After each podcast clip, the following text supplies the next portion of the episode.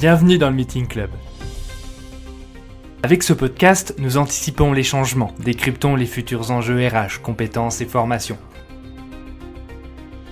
Je m'appelle Morgan Marietti, je suis entrepreneur, cofondateur de Proactive Academy, l'entreprise qui forme vos salariés. Nous vous proposons un regard croisé sur tous les sujets du moment, avec des experts, des entrepreneurs, des managers. Tout ça pour nous aider, vous aider à rester dans l'air du temps. Je vous propose donc de bien vous installer et de profiter. Je m'occupe du reste. Bonjour à tous et bienvenue dans ce nouvel épisode du Meeting Club, le podcast du Proactive Academy qui essaye de traiter des sujets qui nous concernent aujourd'hui tous les jours dans le management et la gestion euh, d'entreprise. Et aujourd'hui, on va parler de investing organisation ou d'entreprise libérée.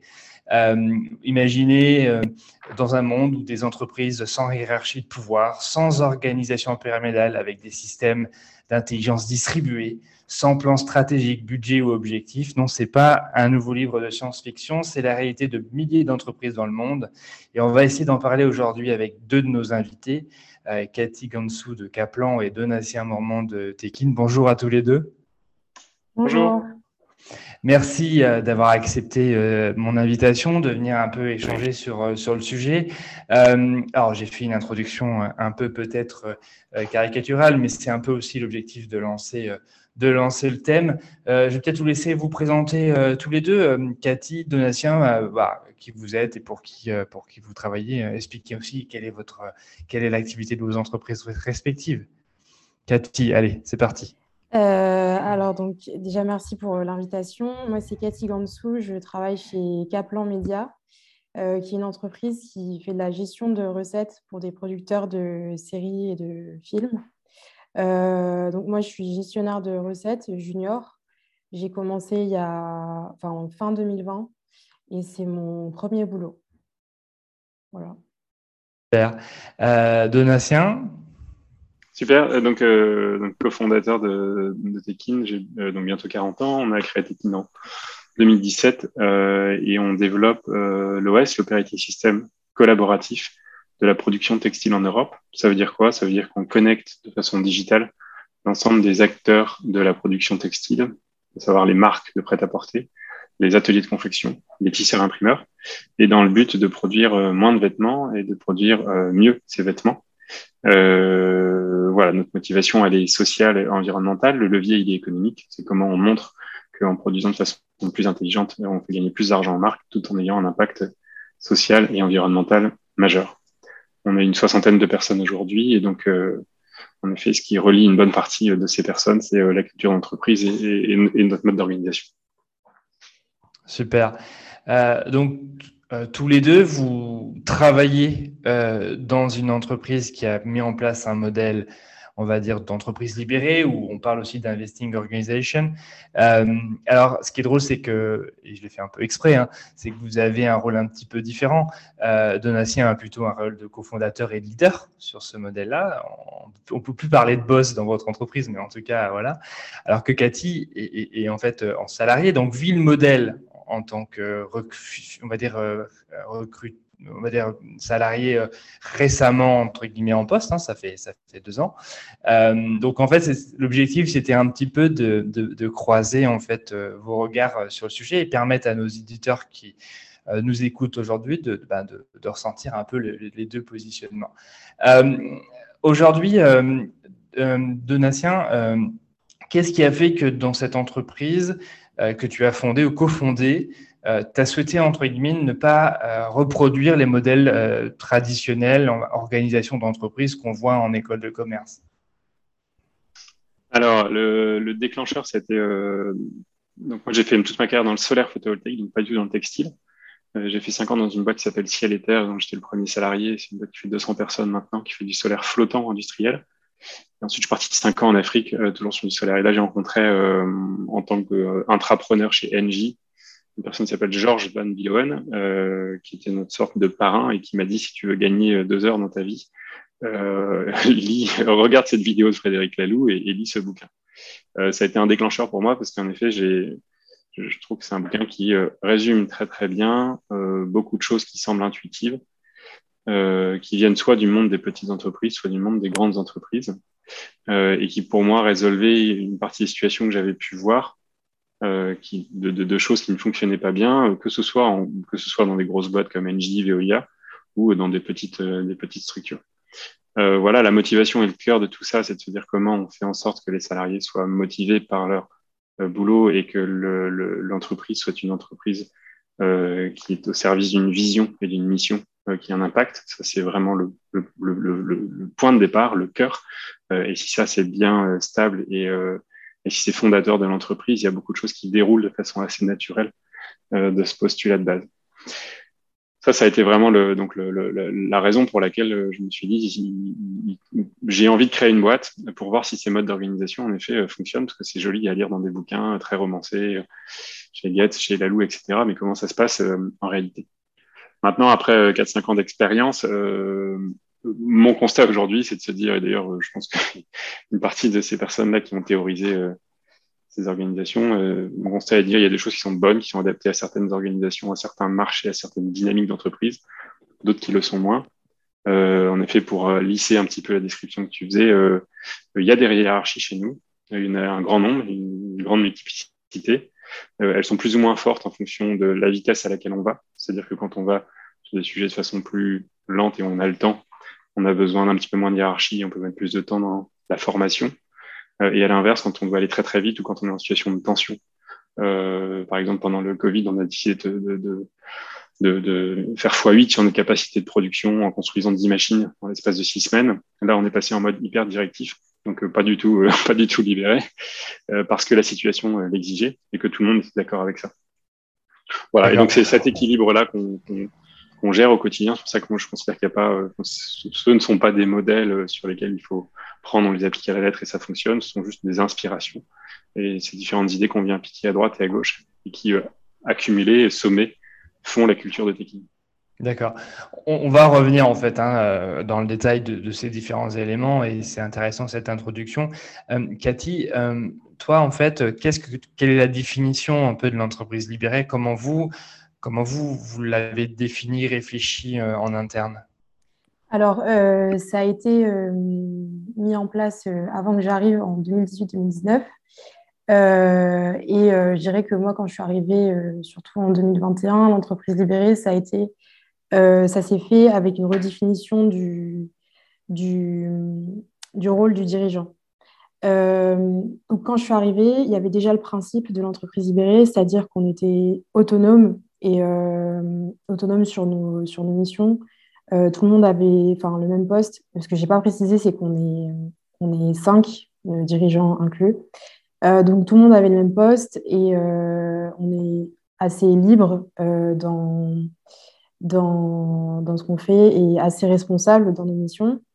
Et aussi, ce qu'il y avait quand je suis arrivée, c'était vraiment cette idée de réflexion collective et régulière sur les modes d'organisation et, sur le, sur, les, sur le travail, sur le process euh, et ce genre de choses. Donc, euh, c'était comme ça quand je suis arrivée. Et en 2021, il y a eu une redéfinition du rôle du dirigeant où, euh, en gros, de plus en plus, en fait, le but, c'était que le dirigeant soit moins dans l'opérationnel et ne soit plus du tout, en fait, dans l'activité opérationnelle même.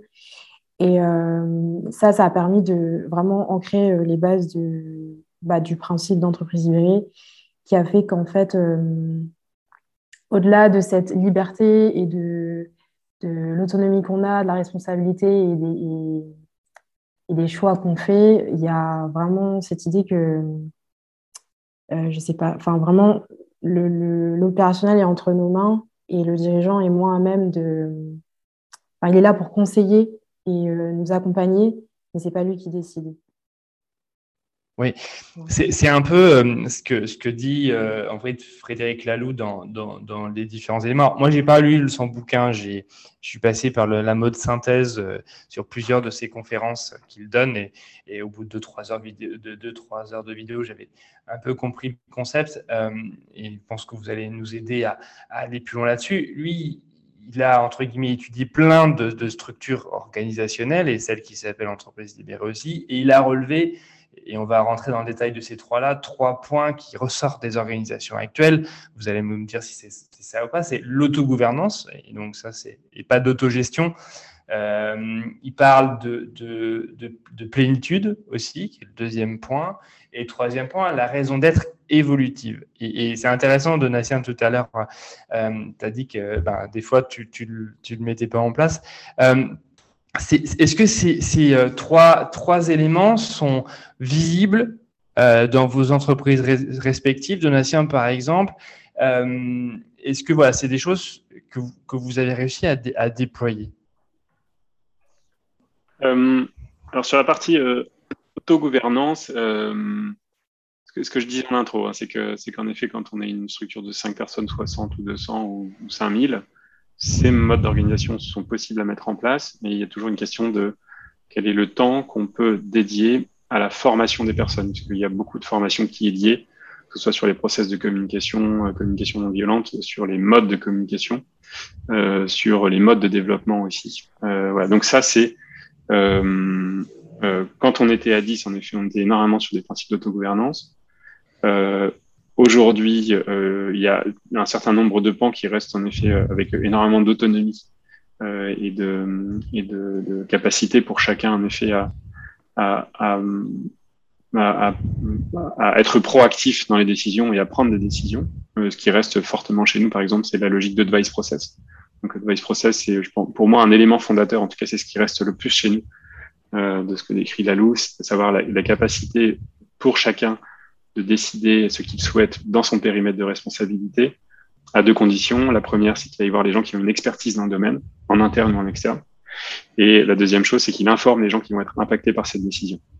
Donc, euh, je suis euh, euh, agent d'entretien, je travaille avec un balai, je veux investir dans une machine de 5000 euros. J'ai la liberté de le faire. Euh, à condition que j'aille voir les gens que ça va impacter, donc essentiellement le directeur financier, euh, les gens qui vont euh, ensuite travailler dans les bureaux, etc.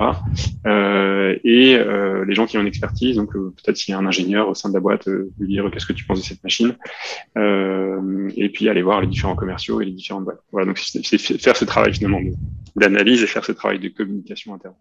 Mais ça, ça, ça juste pour rebondir là-dessus, ça veut dire aussi que donc chacun des salariés a conscience du budget de l'entreprise s'il y a un budget Oui, on est, euh, aujourd'hui, on est sur une transparence des salaires, euh, on est sur une logique de comité de salaire, pareil qui est évolutif, hein, c'est-à-dire que c'est pas la même, pas la même façon de s'organiser pour décider des salaires à 10 ou à 60, euh, mais les salaires sont transparents chez nous et on est aussi transparent sur le budget et sur, la façon dont on avance.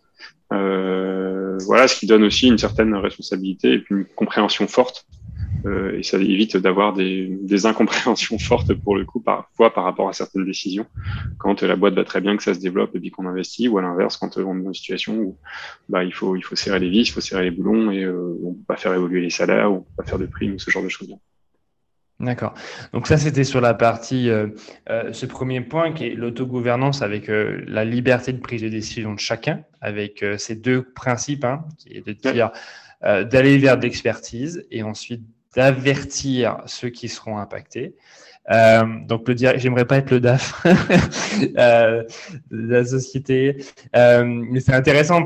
Est-ce que ça veut dire aussi que ça me fait réfléchir à ce que ma blague, en fait, dire, ça se trouve, il n'y a plus de manager, on va dire peut-être opérationnel sur certaines choses, plus de DRH, plus de responsable marketing, plus de DAF peut-être? Alors, si, hein, en fait, euh, on a l'impression que justement ces organisations ne sont pas structurées ou pas organisées, c'est tout l'inverse. C'est-à-dire qu'il y a énormément de temps qui est passé sur la définition des postes et sur la définition des responsabilités. Euh, et euh, en fait, ce qu'on voit dans une organisation, on va dire plutôt pyramidale, c'est simple, c'est que toutes les responsabilités reposent sur le boss. Et, mmh. puis, et puis sur le boss du boss, et puis sur le boss du boss du boss. là, on est sur quelque chose de, en effet, plus décentralisé, mais qui demande, qui dit plus décentralisé, dit plus de formalisation des postes. Euh, donc, euh, en réalité, si, si, on a des, on a, nous, on a une relative hiérarchie aujourd'hui qui s'est fait finalement de façon assez naturelle, et on fait extrêmement attention à ce que euh, y ait un maximum de décisions qui soient prises le plus possible par les personnes au contact du terrain. Euh, voilà. Donc, on a des budgets, euh, on, se, on, se, on, se, on, se, donne des ordres de grandeur de budget, mais on n'est pas euh, sur une logique de se dire, bah, moi j'ai un budget de 50 000 euros, il faut absolument que je dépense, sinon l'année prochaine, je n'aurai pas un budget de 50 000 euros. C'est absolument pas l'état d'esprit.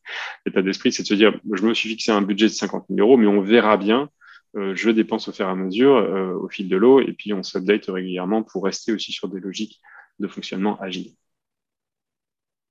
Cathy, de ton côté, est-ce que cette partie euh, d'autogouvernance, euh, elle, y est présente euh, et, la, logique, on va dire, de prise de décision, elle est dans le même modèle que Donatien Oui, c'est exactement, c'est le même modèle. ensuite, après, on est moins nombreux, donc c'est c'est assez naturel aussi. Enfin, quand il y a une question qui se pose, euh, quand il y a une décision à prendre, euh, c'est le même principe de, device process. Il y a des, il y a différents, enfin, il y a deux types de, décisions. Il y a des décisions euh, bon, qu'on fait nous dans notre travail, dans nos missions, où on peut demander à un, enfin, un collègue ou un autre ou en réunion. Et il y en a d'autres où on va vraiment se poser euh, ça peut être sur, le, enfin, sur les décisions qui impliquent tout le monde, le fait de prendre un nouveau client, le fait d'arrêter une activité. Euh, et euh, il y a aussi d'autres décisions qu'on fait avec le principe des cartons, cartons rouge, vert, jaune, pour des décisions comme le fait de changer de locaux, sur le recrutement aussi. Mais il y a toujours ce... Il y a toujours une... comment on dit enfin toujours euh, une demande euh, aux os, quoi, le même principe de device process. Et aussi, euh, je voulais rebondir sur ce qu'a dit Donatien sur le, les postes, la formalisation des postes. Nous aussi, c'est en fait, ça s'est fait aussi de façon très naturelle. Et aussi avec l'évolution du poste du dirigeant qui a max de droits, du coup, qui a donné en fait une part de bah, son de son champ euh, d'activité euh, à l'équipe. Donc, euh, par exemple, sur la comptabilité, enfin le suivi comptable et tout ça, ça s'est fait un peu genre. Enfin, il nous a dit à une réunion, bon, qui veut s'en occuper, qui est-ce que ça intéresse que je forme, et puis après, bah, ce sera cette personne qui s'en occupera, et ça s'est fait comme ça en fait. Donc sur sur la partie administrative et financière, euh, c'est comme ça. Sur euh, les salaires et les payes, euh, pareil. C'était bah, qui veut s'en occuper, bah, voilà, moi ça m'intéresse. Ça s'est fait en fait par intérêt de chaque personne. Et donc naturellement, il y a des postes qui se définissent. Mais en fait, nous, comme ça fait... En fait, c'est depuis le début de l'année dernière qu'on est vraiment l'équipe telle qu'elle est. Enfin, on a recruté là il n'y a pas longtemps. Et donc, c'est un peu là maintenant qu'il y a un nouveau fonctionnement qui s'est qui mis en place, mais ça évolue au fil des recrutements, des, des départs euh, et tout ça. Quoi. Hum, très bien. Euh, alors, c'est un, des points aussi qui est, qui est important dans le modèle, c'est un peu la, qui est le deuxième point, on parle de, de plénitude, c'est-à-dire d'enlever son masque personnel euh, pour venir, ce masque professionnel pour venir avec ce qu'on est réellement, ce qu'on représente vraiment, et automatiquement, ça demande aussi une déconstruction euh, personnelle euh, de sa vision, on va dire, du monde de l'entreprise et de sa gestion, surtout pour un entrepreneur, euh, et qui est plutôt le cas pour, pour Donatien. comment on, met de côté son ego de contrôle, de pouvoir quand on crée une entreprise et qu'on met en place un modèle où on donne beaucoup plus de liberté de gestion à nos salariés? Alors, euh, peut-être en effet. déjà sur la, plénitude, en effet, on dissocie bien nous ce qui est vie, perso de vie pro. Ça veut dire que c'est pas parce qu'on vient au boulot en étant soi-même que on vient avec sa vie perso au boulot. c'est très important de, bien dissocier les deux. Et pour nous, en effet, ce sont, vraiment deux choses différentes. D'un côté, la vie pro, de côté, la vie perso. Et ensuite, il y a la capacité pour les personnes à venir au, boulot, au boulot tel qu'elles sont et en effet à ne pas mettre un masque. Je précise bien la, différence entre les deux, puisque parfois on peut, on peut mixer. Euh, euh, à partir de là, il faut comprendre que euh, quand une personne vient dans un esprit justement de bienveillance forte, et donc finalement fait tomber un certain nombre de barrières qu'on peut avoir dans un milieu professionnel, on rend du coup l'organisation pour moi beaucoup plus efficace parce que les gens viennent tels qu'ils sont et donc du coup ils viennent, ils sont heureux, ils sont heureux et, euh, et, et motivés d'être eux-mêmes. Euh, et ça, ça doit se ressentir, euh, enfin, on l'a dit plusieurs fois, ça se ressent directement quand on arrive dans la société. Voilà, petit warning cependant, ça demande beaucoup de travail sur la, la, la, la, formation et les process de communication. puisque les personnes, du coup, à partir du moment où je fais tomber de barrière, je suis aussi beaucoup plus vulnérable. Donc, si je suis beaucoup plus vulnérable, euh, il faut que tout le monde soit d'accord au sein de l'entreprise pour être sur les mêmes modes de communication et pour, euh, pour par exemple, on va avoir des logiques d'apprentissage de l'échec ou alors des logiques de communication assez justement assez directes. Par exemple, la, CNV, communication non violente, si on n'a pas été formé l'apprentissage de la CNV, peut être en réalité très violente parce qu'on se retrouve avec des personnes en face de nous qui nous disent bah voilà les faits, voilà mon ressenti, euh, voilà ce que je te propose. Mais euh, ce sont des choses qui, par exemple, peuvent ne pas arriver dans une structure normale et donc ça peut être, ça peut être très violent. Donc ça, c'est euh, très important de comprendre qu'en effet, on vient en étant en plénitude, les personnes viennent en étant ce qu'elles sont. elles font tomber ces barrières, c'est plus efficace pour l'organisation, mais ça doit absolument s'accompagner de process de formation, enfin de, formation sur les modes de communication, sur la façon dont on, interagit. Euh, ça, c'est la première partie de réponse. Euh, la deuxième partie sur l'ego dirigeant, écoute, euh, moi, ce qui est important pour moi et pour Pierre, c'est que la boîte est au service d'une industrie textile qui doit se réinventer, se renouveler, et que pour nous, ce qu'on expérimente, c'est que c'est c'est que c'est une façon, c'est pas la meilleure façon. Hein. Il y a plein de modes d'organisation euh, qui sont adaptés à plein de à plein de marchés différents, à plein de personnes différentes. Mais en tout cas, pour nous, c'est un mode d'organisation qui nous convient très très bien, qui nous permet de faire avancer euh, l'entreprise au service justement de l'industrie textile, et que euh, que c'est un mode d'organisation qui nous convient très très bien parce que c'est très efficace euh, tel qu'on le vit au quotidien. Euh, voilà, on n'a pas spécifiquement de d'ego par rapport à ça. On a une communication qui est en effet plutôt j'interviens par exemple de moins en moins en public. Il y en a de plus en plus de personnes de Tekin qui interviennent, un petit peu comme toi, Cathy, c'est bien ça. parce que, enfin voilà, on se veut avant tout être une, somme d'individus et pas juste Donatien et Pierre, les cofondateurs de Tekin. Ouais, donc on n'a pas spécifiquement d'ego par rapport à ça. Alors je dis pas qu'on n'a pas d'ego, hein, mais pour nous ça n'a pas été un problème, ça n'a pas été un sujet. Ce qui était important pour nous, c'est que le, ce, qui, est important avant tout. C'est le projet. C'est pas, c'est pas euh, Pierre ou Donatien. C'est le projet, c'est l'équipe.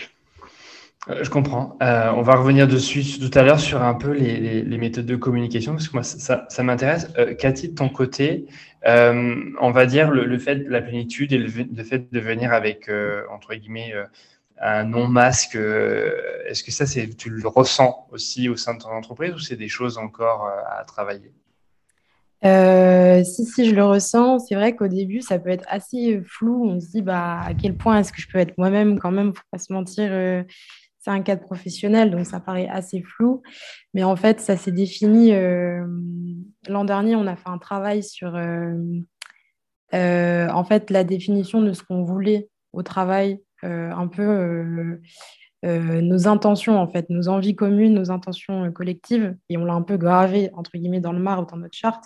C'est un peu, pourquoi on est là et qu'est-ce qu'on veut faire? Et c'est un peu ça la base de, je dirais, de, de, ce qui constitue notre plénitude, euh, la plénitude de chacun.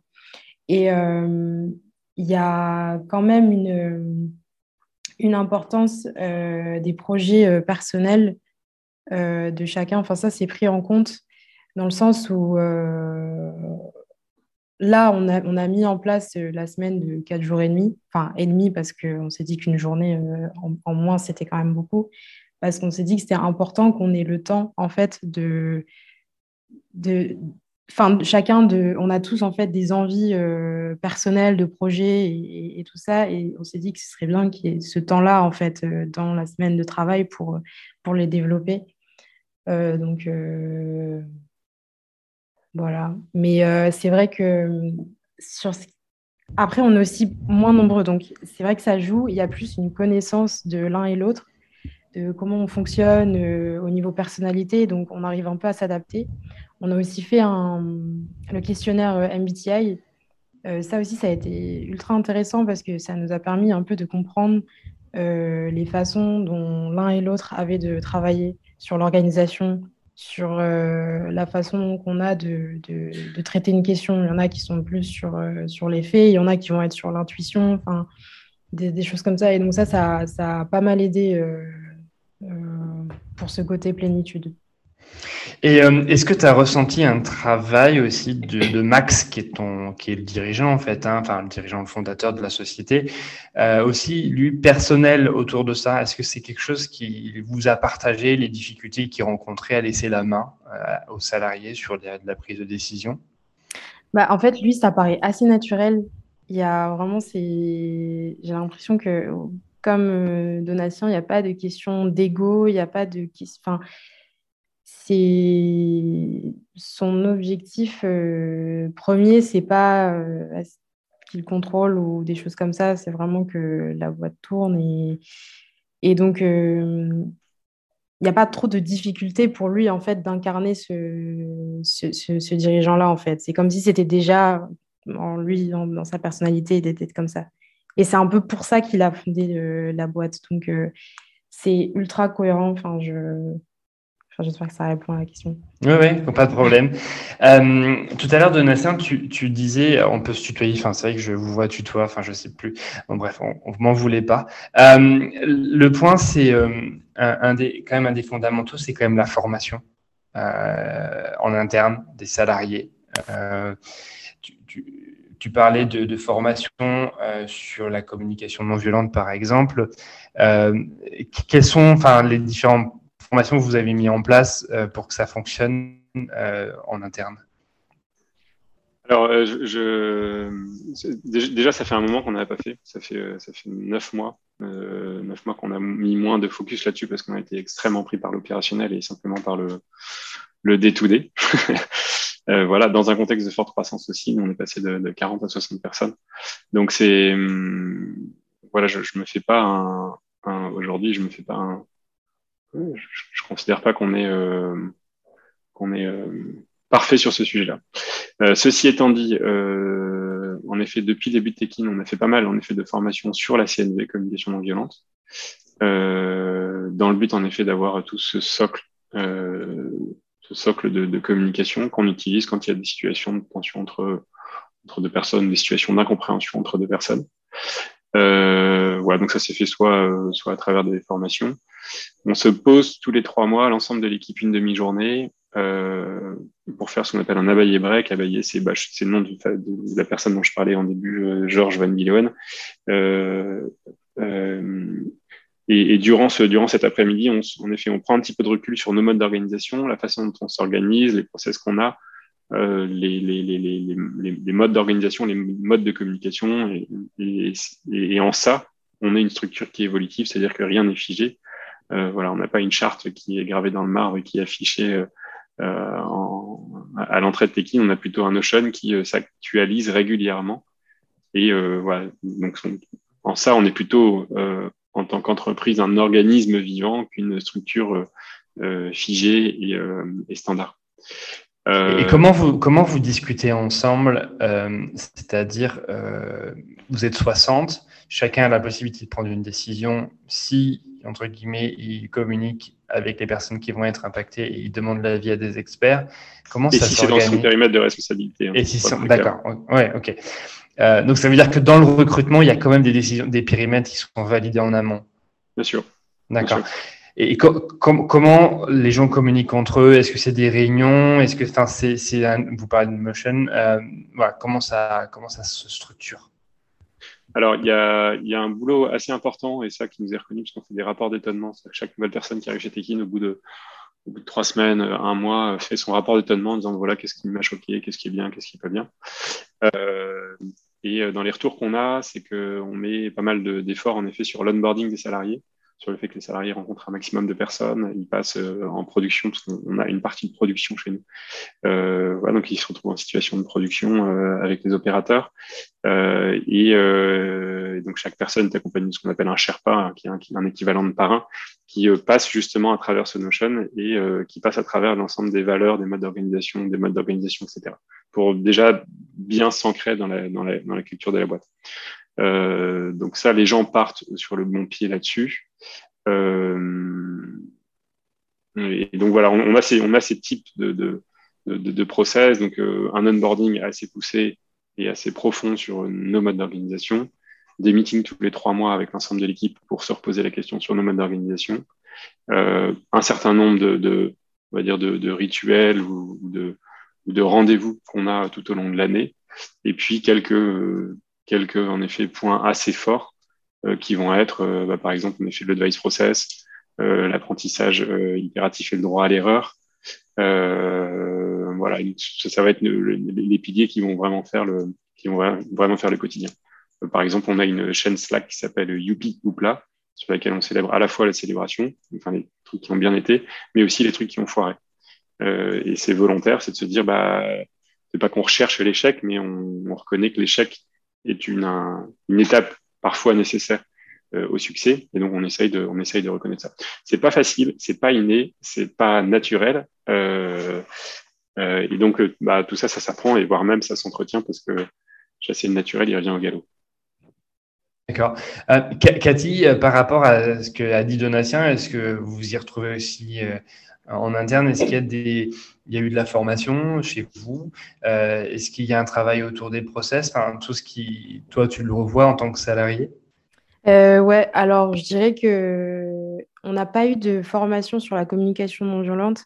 C'est un, un aspect qu'on a abordé l'an dernier pendant euh, du coup, le travail qu'on a fait sur la redéfinition du rôle du, dirigeant, qu'on avait fait d'ailleurs avec un cabinet de conseil, un cabinet de conseil euh, euh, spécialisé dans les organisations. Donc, on n'a pas fait de formation comme ça. Je dirais que c'est plus au niveau du, recrutement où on fait attention, enfin, on veille à ce que la personne, enfin, on se dit la personne va correspondre un peu à ces principes-là et ça, se fera assez euh, naturellement. Mais c'est vrai que, en fait, nous, au niveau de la communication, on a pas mal de, enfin, on a euh, pas mal de réunions différentes qui sont dédiées à des sujets euh, assez différents et donc pendant lesquels on peut aborder des points négatifs ou des points, enfin, faire des feedbacks et et aussi du coup des, des, des, points aussi sur, sur les process il y a des moments, enfin là en, ce moment, on est pas mal sur les process de, nos deux activités où on revoit, euh, on revoit euh, bah, ce qui ne va pas, ce qui pourrait être amélioré. Et là, c'est d'autant plus intéressant qu'on a une nouvelle, une nouvelle salariée donc, qui aura un œil neuf sur ce qu'on fait. Et pareil, qui fera un rapport d'étonnement à la fin de son premier mois parmi nous. Et ouais, c'est vrai qu'au niveau de, de la communication non violente, pour l'instant, on n'est pas. C'est pas quelque chose qu'on a hum, formalisé. On essaye de le mettre en pratique.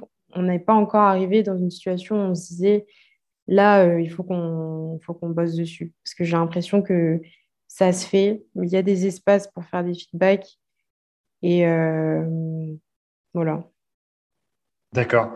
Euh, c'est vraiment ce que je disais au début. en tout cas, nous, notre expérience, c'est que, que les choses arrivent naturellement et qu'on vraiment euh, on met en place les choses au fur et à mesure où, il y a un besoin qui s'exprime, ou alors il y a une volonté forte de dire ça, ce sera un truc incontournable. Mais, mais, mais pour être transparent, c'est vrai que euh, paradoxalement, on, a, on met moins d'efforts sur la CNV depuis, depuis qu'on est 60 que lorsqu'on était une vingtaine de personnes. Alors peut-être que du coup, on a plus d'effets collatéraux. Euh, mais, euh, mais, mais, mais, on en ressent aussi un petit peu moins le besoin. Donc c'est, enfin, voilà, l'ensemble de ces outils qui sont présentés dans ces théories sont pour moi autant de autant de tiroirs qu'on vient mm. ouvrir, qu'on vient sur lesquels on vient servir par rapport à par rapport aux besoins qu'on a quoi sur le moment. D'accord. Euh, intéressant. Euh, il y a un autre point, euh, qui est le troisième point, qui est la raison d'être évolutive, qui, est traité aussi.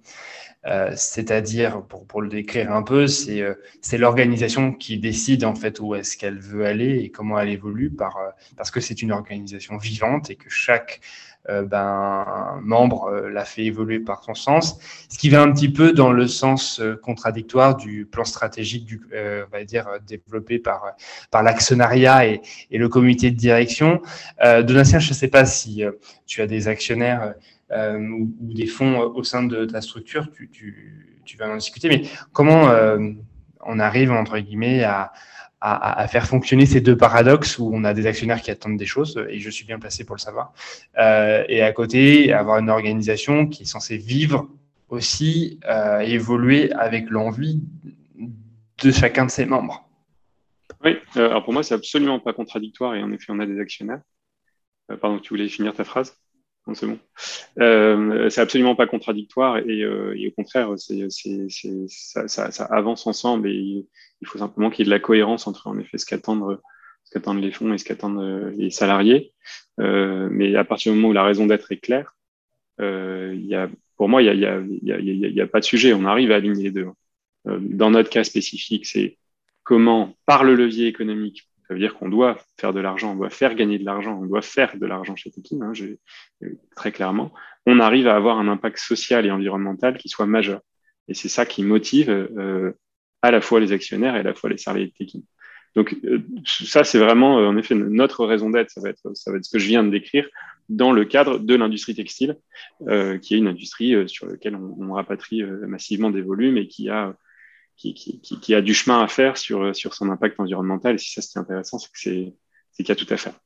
Euh, voilà. Après, en effet, là, c'est en effet peut-être euh, une grosse partie de notre rôle en tant que cofondateur, c'est de bien aligner ces deux intérêts euh, qui vont être bah, ceux des fonds, bah, d'investir dans des projets qui soient rentables, mais aussi de plus en plus des projets qui aient de l'impact social et environnemental, euh, et de l'autre côté des salariés qui euh, bon bah ont besoin d'un salaire et, sont bien au courant qu'ils sont sur un marché et, et que qu'il y a d'autres opportunités ailleurs, donc euh, voilà qui vont pas vont pas venir pour pour rien du tout, donc ils sont bien conscients de cette notion financière, mais qui pour 90% des gens chez Pekin sont incroyablement motivés par cette notion d'impact cette notion de se dire, je me lève tous les matins et je sais pourquoi je le fais. Et euh, c'est ça qui me plaît.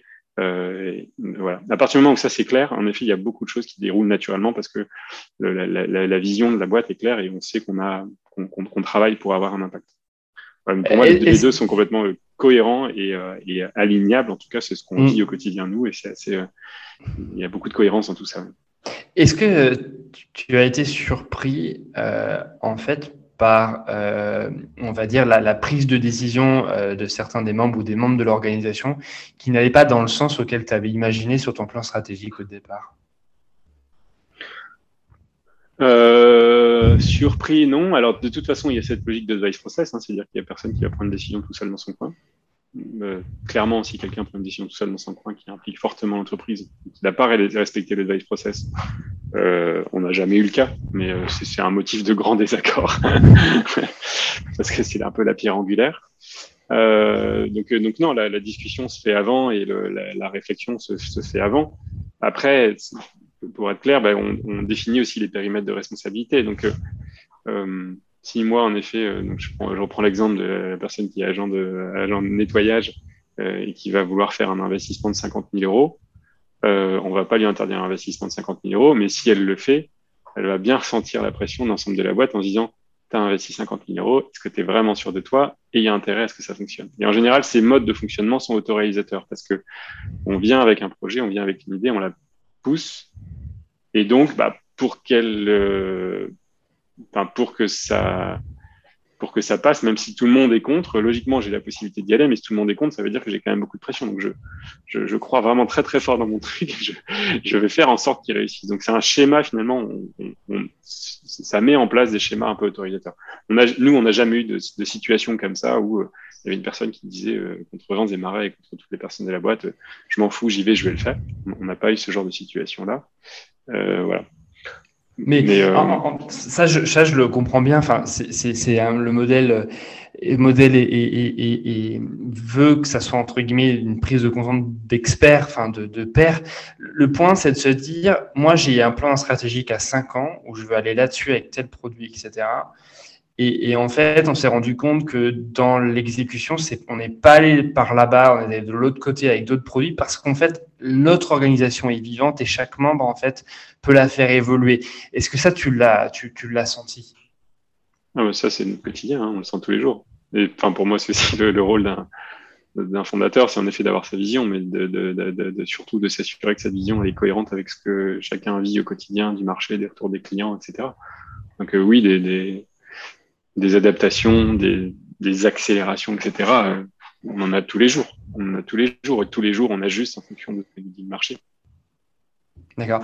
Cathy, de, ton côté, cette partie-là, euh, on va dire de, de raison d'être évolutive, euh, où en fait, le dirigeant, enfin, ne dirige plus, enfin, la partie codir et autres. Est-ce que ça, pareil, tu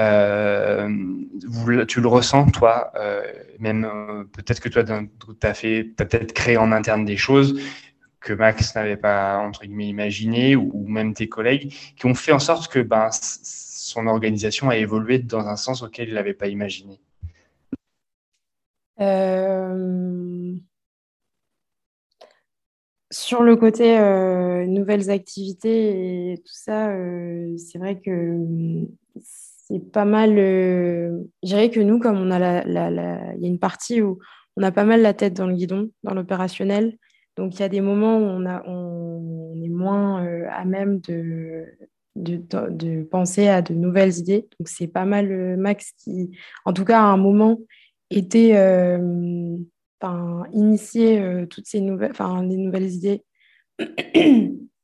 pas mal de pas mal d'idées et, c'est vrai que nous après du coup on, on, était là soit pour enfin pour lui dire on se lance on est chaud soit pour dire bah là en vrai c'est peut-être pas c'est peut-être pas idéal ou c'est peut-être pas faisable euh, et, tout ça. Donc, il y a un peu ce côté-là, mais euh, on participe aussi euh, bah, au développement. C'est vrai que il y a eu un enjeu là dernièrement sur le fait de, enfin sur l'évolution qu'on avait professionnellement et on s'est dit en fait il faut que il faut qu'il y ait une nouvelle activité qui nous qui nous donne un horizon en fait pour, euh, pour rester et pour, euh, pour sentir qu'on évolue, qu'on apprend autre chose. Sinon, ça, on pourrait tourner en rond à un moment donné.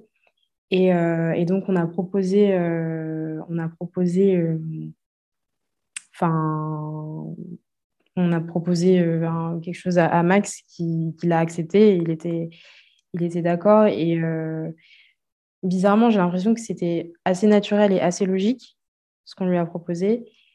Mais euh, lui, après, je ne sais pas si c'est ce qu'il avait imaginé ou, quoi que ce soit. Mais euh, euh, de ce côté-là, c'est vrai que nous aussi, on a une influence sur, bah, sur l'évolution de, de, la boîte. Et c'est, en fait, c'est assez normal et logique parce que si on sent que ça ne va pas dans notre sens, bah, juste, on ne serait plus là. Quoi. D'accord. on, il nous reste un petit quart d'heure et moi, je voudrais traiter deux points, euh, c'est les salaires, euh, parce que c'est quelque chose d'assez important. Dans certaines entreprises libérées, euh, les salariés bon, euh, connaissent les salaires de chacun et peuvent décider à leur propre décision de s'augmenter. Des fois sans aval de, des autres. Comment ça fonctionne, cette partie salaire, dans vos entreprises respectives Donatien. Cathy, tu veux commencer? Cathy. Euh, euh sujet délicat. Ouais, non, non, bah en fait, nous, euh, euh, à l'entrée, il y a un salaire qui est fixé. Et, mais ça a été un gros sujet pour nous l'an dernier parce que on s'est rendu compte, en fait, à un moment, on il y avait beaucoup de, beaucoup de boulot. Il y avait une grosse période de, de tension. Et on s'est rendu compte que, en fait, on s'est dit, le, on est pas payé en fait à la hauteur, pour résumer, à la hauteur de ce qu'on fait. Euh, ce qu'on fait demande beaucoup de, enfin, il y a beaucoup d'exigences, euh, il y a beaucoup de boulot. Euh, être dans le cadre de l'entreprise libérée, en fait, oui, ça demande d'être responsable assez vite. nous, dans l'équipe, c'est tous nos premiers boulots, donc ça, ça, force à prendre en maturité assez vite. Et on s'est dit, bah, en fait, là, bah là, on, considère qu'on a besoin de, plus. Et donc, euh, on a eu cette réflexion-là entre nous. Euh, et on, a, on, a fait euh, le compte rendu à Max. Et Max était OK, était d'accord. Et donc, vu que c'était un peu en milieu d'année, on n'a pas, enfin, on n'a pas pu décider d'une augmentation en milieu d'année. c'était un sujet qui allait revenir en, enfin, pour l'année d'après. Donc, on a convenu d'une un peu d'une prime, quoi. Et, euh, et en fin d'année, là, on a vraiment posé les bases de ce que ça voulait dire pour nous, euh, parce que ce n'était pas une réflexion qu'on avait, qui avait été faite avant. Et là, on a vraiment posé les bases de qu'est-ce que ça représente un salaire pour nous, qu'est-ce que ça veut dire, qu'est-ce que ça rémunère. et donc, à partir de là, on, a, on a pu fixer un peu bah, déjà un nouveau salaire à l'entrée et aussi des principes au niveau de, de, bah, l'augmentation. Donc, euh, qu'est-ce que ça, pourquoi est-ce qu'une personne va être augmentée de temps ou de temps euh, Enfin, on a un peu défini quelques critères et euh, enfin, ce que ça voulait dire d'être augmenté et, tout ça.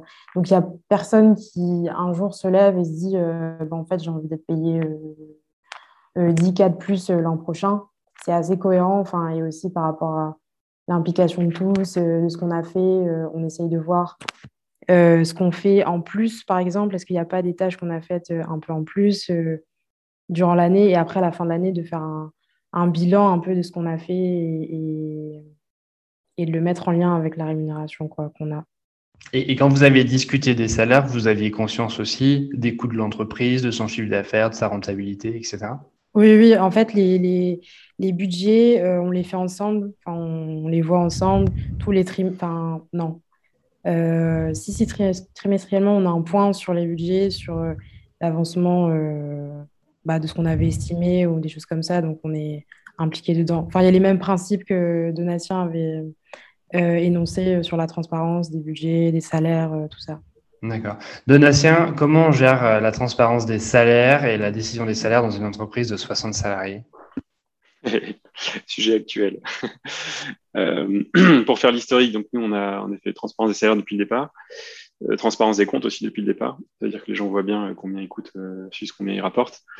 et dans un contexte de start-up où on lève des fonds, ce qui est aussi plus difficile à comprendre. En tout cas, ça demande pas mal de travail de pédagogie et donc toujours pareil, une fois de plus, ça demande de la formation, ça demande du travail d'explication qu'on n'a pas toujours. Euh, donc, euh, en effet, les salaires de tout le monde sont accessibles sur un fichier unique. Euh, la méthode, c'est un comité de salaire une fois par an. Ce comité est constitué de différentes personnes de, la boîte qui représentent la boîte sur les bases de volontariat. Et chaque personne fait une demande sur son salaire fixe à venir et sur une partie variable sur l'année précédente. Donc ça, c'est la façon dont on est organisé. Récemment, on est dans des périodes en effet où c'était chargé euh, on a pris la décision de passer en top-down, c'est-à-dire en décision là, unilatérale sur certaines personnes, notamment liées à des changements de poste, parce qu'on n'avait pas le temps de réorganiser un comité, etc. Ce sont des choses qui prennent du temps. Euh, voilà, et donc, et donc pareil, c'est un process qui est évolutif et qu'on fait, qu'on fait évoluer au fur et à mesure de, de, l'évolution de la boîte. Euh, les outputs de ça, donc qu'est-ce qu'on en retire? C'est euh, d'une part le fait qu'il n'y ait pas de tabou euh, à ce sujet-là, qui pour moi est assez important. Euh, après, dans les enseignements, c'est qu'en général, on est à peu près au niveau de salaire de marché, parfois un peu moins, parfois un peu plus. Troisième point, c'est que en revanche, les écarts de salaire, là, sont, c'est-à-dire que les salaires d'entrée vont être en général plus hauts et les salaires, on va dire, de seniors vont être en général plus bas. Ce qui peut poser des vraies questions aussi. Hein. Et c'est vrai que parfois, on a aussi euh, euh, Cathy, tu le disais, euh, bah, des jeunes dont les progressions de salaire vont être parfois plus fortes dans notre carrière, mais ça, ça, peut être choquant aussi, de, des jeunes avec beaucoup d'assurance qui disent mais moi je veux autant. Oui, et en même temps, c'est un apprentissage. Donc euh, voilà, au moins on, on pose ces sujets-là et puis on en discute. Euh, et on est et donc et après si on si on n'arrive pas à se mettre d'accord donc la personne fait une proposition sur son salaire c'est revu dans le comité. Dans le comité ça permet aussi de à chacun des personnes du comité de voir de mettre ça en relief de, la situation financière de l'entreprise les différents salaires des différentes personnes et les demandes de chacun et, euh, et puis ensuite, il y a, si, si, si, euh, si on tombe pas d'accord, il y a, il, y a, il y a deux, trois sessions de discussion. Et puis si vraiment ça on tombe pas du tout d'accord, dans ce cas-là, c'est euh, une décision euh, plutôt unilatérale de Pierre et moi, mais on a rarement dû aller jusque-là. C'est pas un vote démocratique quand même. C'est non, c'est pas un vote démocratique. Surtout, il y, a eu, il y a beaucoup de discussions. En réalité, hein, ce qui se passe, c'est que ce qui nous intéresse, c'est pas tant le chiffre final du salaire, mais c'est pourquoi la personne considère qu'elle vaut plus ou qu'elle vaut moins. pourquoi, mhm. d'ailleurs, euh, c'est aussi arrivé, hein, des personnes qui ont dit non, non, mais attends, euh, là, toi, tu ne demandes rien, mais euh, c'est pas possible. euh, voilà, je veux dire, tu t'apportes beaucoup plus que ça, et globalement, dans l'entreprise, par rapport à ton niveau de responsabilité et les projets que tu portes, tu vaux pas ça, tu vaux plus. Ça arrive aussi dans ce sens-là. Voilà. Mais en transparence, sur les deux dernières années, c'est arrivé, on a, on a plutôt eu dans l'autre sens, c'est-à-dire qu'on a eu plus de demandes euh, que euh, on a eu qui étaient plus importantes que le budget annoncé précédemment ce qui n'est pas le cas de ce que raconte Lalou dans son, dans son, dans, son bouquin et ce qui n'est pas le cas de, de ce que ce qu'on peut parfois nous vendre en effet sur ce mode d'organisation. Euh, voilà. Après, c'est toujours dans un contexte de start-up où on évolue beaucoup et, et où, en effet, au départ, on n'a pas beaucoup d'argent et donc les personnes rentrent sur des salaires parfois inférieurs, euh, inférieurs. Donc, il y a des logiques de rattrapage. Voilà, mais au global, à 60 personnes, ça, ça, en effet, ça commence à devenir de plus en plus euh, euh prenant en, temps. Euh, moi, je considère qu'il y a beaucoup de valeur dedans parce que ça permet d'éviter euh, bah, des personnes qui se retrouvent frustrées ou qui restent longtemps. Ça permet d'éviter aussi les négociations one-to-one qui sont euh, parfois qui peuvent amener à des à des luttes de pouvoir ou ce genre de choses là. Euh, donc, je dirais au global, le bilan est plutôt positif, euh, mais il faut s'adapter constamment à la taille de l'entreprise, à la vitesse de l'entreprise. Euh, et donc ça, c'est un apprentissage constant. On n'est jamais arrivé. C'est évolutif aussi. Mmh. euh, très bien. Euh, alors, vous deux, vous avez euh, évolué dans une organisation euh, qui a mis en place, on va dire, l'investing organization ou enfin, l'entreprise libérée dès sa création. Euh, c'est-à-dire que vous n'aviez pas de transformation. Euh, si aujourd'hui on, a des, managers, des entrepreneurs euh, qui nous écoutent et qui veulent mettre en place ce genre d'organisation, quels conseils vous pourriez leur donner Par où commencer? Parce que, ben, on va dire, rendre les salaires visible à tout le monde, euh, j'imagine que c'est pas la première étape à mettre en place. Euh, comment vous voyez les choses? Enfin, Quels conseils vous pourriez donner voilà, pour, pour, pour, pour, que ça fonctionne bien? Parce que j'imagine que ça va peut-être créer des départs, ça va pas plaire à tout le monde. Enfin, il y a, j'imagine qu'il y a un petit peu de prise de recul. Donatien. Moi, je dirais comme Jean-François Zobris, démerdez-vous. au sens, au sens de derrière tout ça, c'est quand même beaucoup de bon sens et beaucoup d'adaptation. Après, non, il y, a, deux conseils principaux. Je pense que c'est beaucoup plus simple à faire quand on est, on est à la tête plutôt que quand on est un manager intermédiaire, parce que tous ces process-là reposent énormément sur la confiance et sur la, sur la, c'est énormément de confiance avant tout. Euh, donc c'est un style de management qui, est basé sur la confiance et le fait que Voilà, on, considère qu'on met, euh, on met relativement peu de règles, de, règles contraignantes parce qu'on préfère qu'il y ait 1% des gens, on espère qu'il y en ait 0%, mais on préfère qu'il y ait 1% des gens qui tirent et qui exagèrent là-dessus, mais que ça ne pénalise pas les 99%. Euh, voilà, donc ça, en ça, c'est plus simple à faire quand on est fondateur que je pense quand on est manager intermédiaire. Et après, euh, moi, j'aurais vraiment tendance à dire, faut y aller étape par étape, une brique, puis une autre, puis une autre, et puis on, vient ajouter des choses comme ça. Et, euh, donc nous, sur notre Notion, euh, on a une colonne des choses qu'on a abandonnées, en disant bah tiens, ça on a essayé, ça n'a pas pris. Tu parlais tout à l'heure de carton rouge, jaune, etc. On avait un système de carton rouge, jaune, etc. Sur des logiques de communication ou des situations qu'on n'était pas acceptables, bah, c'est parti à la poubelle. Euh, parce que parce que le truc n'a pas vécu. Quand on s'est dit tiens, on va faire ça, et puis n'a pas vécu. On avait euh, une logique de, dit on va faire une boîte à nœuds quand il y a une situation qui est trop tendue dans une dans une réunion. Ça n'a pas fonctionné, euh, c'est parti à la poubelle. Et à l'inverse, aujourd'hui, on a un comité de qualité de vie et d'éthique dans lequel on vient aborder des sujets qui peuvent être parfois touchy. et là, qui commence, ça a été implanté depuis quatre mois, et ça, ça vit. Voilà, donc moi, j'essaie vraiment d'y aller. c'est pas du jour au lendemain, on change toute l'organisation, on fait ça. Ça, j'y crois relativement peu. C'est plutôt évolutif, progressif, de se dire, tiens, bah, on va changer ça, ça, ça et ça. On va faire une tentative sur trois sujets, et puis on a sur les trois, a deux ou un qui vont rester. Puis on fait des cycles comme ça. Voilà, ce serait ça mes conseils. D'accord. Très humble. Euh, oui, mais ça veut quand même donner un sens. On donne quand même une direction. C'est-à-dire, on va, entre guillemets, libérer un peu plus les initiatives personnelles de chacun dans l'organisation. Enfin, il faut quand même donner un cadre au départ le cadre, il est hyper clair, en effet. Il faut que ce soit très, très clair. Cathy, de ton côté, est-ce que tu as des conseils à donner à nos auditeurs? Euh, je suis tout à fait d'accord avec ce que tu as dit, Donatien. Vraiment y aller euh, petit à petit et ne pas avoir peur d'abandonner euh, certaines idées. Et je rajouterais le fait de vraiment se poser la question du pourquoi. Pourquoi on fait ça, d'être sincère avec ça et de, et de, vraiment d'avoir cette discussion avec tous, les, tous les membres de l'équipe. Pourquoi, pourquoi, en fait? Pourquoi faire ça, euh, quel intérêt pour euh, les personnes. Et là, vraiment, je trouve que c'est vraiment la base, en fait, qui va permettre d'aligner les choix de chacun et d'aller dans la même direction. Super. Euh, on pourrait parler de ce sujet des heures, mais nous avons qu'une heure malheureusement. Je pense que je traiterai encore ce sujet avec d'autres angles. Je vous conseille en tout cas d'aller lire le bouquin de Frédéric Laloux qui, a abordé ce sujet qui est, très intéressant. Et si vous n'avez pas le temps d'écouter ces différentes conférences euh, que vous pouvez trouver sur YouTube, et, j'imagine qu'il doit intervenir aussi dans des podcasts. Euh, merci Donatien, merci Cathy euh, pour le temps que vous m'avez accordé, c'était super.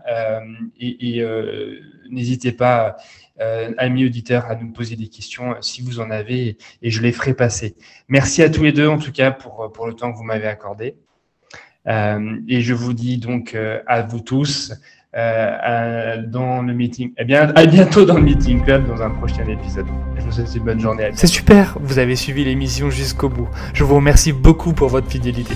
Si vous avez aimé cet épisode, n'hésitez pas à commenter, à liker, à partager à vos amis et surtout à mettre 5 étoiles, 20 étoiles, 30 étoiles sur Apple Podcast. Ce podcast, le Meeting Club, a été produit par Proactive Academy, une entreprise qui vous accompagne dans la formation et la montée en compétences de vos salariés. Je remercie toutes les équipes pour leur aide et pour leur investissement de tous les jours et je vous dis à très bientôt dans le Meeting Club.